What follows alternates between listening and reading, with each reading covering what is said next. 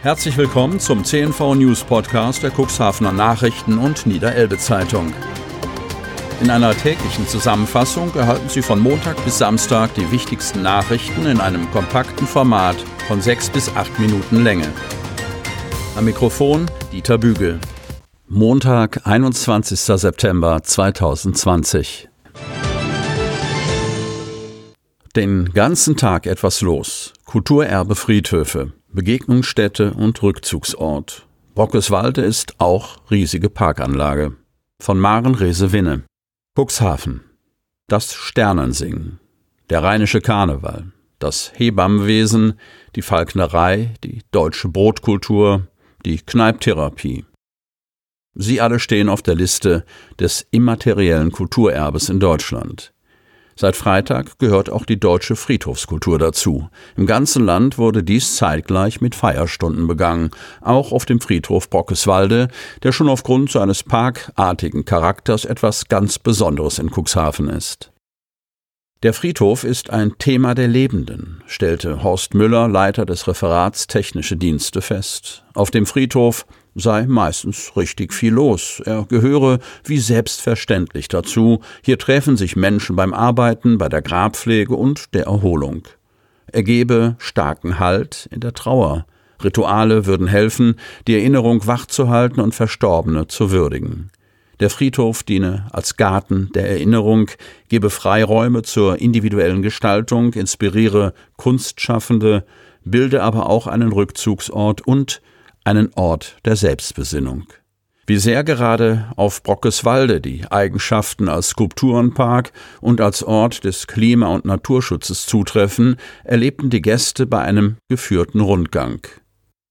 Karen von Taden zusammen mit Kollegin Karin Jürgens, erste Ansprechpartnerin im Friedhofsbüro, führte sie zu einigen der in den vergangenen Jahren neu angelegten Grabfelder, mit denen in Bockeswalde auf die neuen Wünsche der Menschen reagiert worden ist.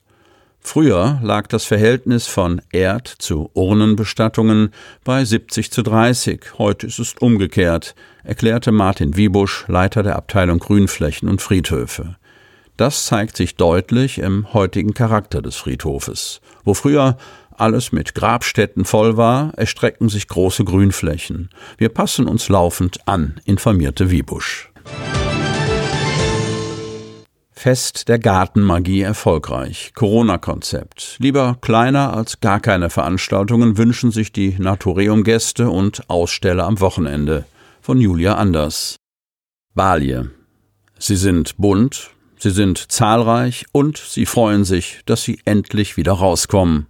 Die Schaustellerinnen und Schausteller des Gartenmagie-Festivals im Naturium Niederelbe präsentieren am Wochenende stolz ihre größtenteils selbst gefertigten Schätze. Dank einem Corona-Hygienekonzept kann das Festival in diesem Jahr stattfinden. So gibt es anstelle einer gleich zwei Kassen für den Eingang und einen separaten Ausgang. Der festgelegte Rundweg führt die tausend Gäste, die sich gleichzeitig auf dem weitläufigen Gelände aufhalten dürfen, an den Ständen vorbei. Eine Maskenpflicht herrscht auf dem gesamten Marktgelände. Viele Besucherinnen und Besucher freuen sich, dass so eine Veranstaltung möglich gemacht wird unter den Bedingungen. Das Feedback ist sehr positiv, freut sich Katharina Jote, Sprecherin des Naturiums. Das Besondere des Festivals sei vor allem die Location. Das höre auch Organisatorin Heike Wagner immer wieder. Die Kombination von dieser naturverbundenen Weite und der Tatsache, dass es auch noch ein Museum ist, da eingebettet so eine Verkaufsveranstaltung zu haben, ist einfach toll. Bei den insgesamt 51 Ständen achte sie besonders darauf, lokale, kleine Gärtnereien und Baumschulen einzuladen. Auf die insgesamt etwa 3500 Besucher und Besucherinnen an diesem sonnigen Wochenende warten neben den Artikeln aus Materialien wie Holz, Keramik, Eisen, Leinen oder Wolle auch Tierattraktionen. Aufräumaktion umspannt die Welt. Beschäftigte des Siemens Gamesa Standorts und NABU Kindergruppe sammeln rund ums Werk in zwei Stunden fast 130 Kilo Müll. Von Maren Rese-Winne. Cuxhaven. Wenn es nach dem Interesse gegangen wäre, hätte es auch ein Großevent werden können, zu dem alle gerne ihre Familie mitgebracht hätten.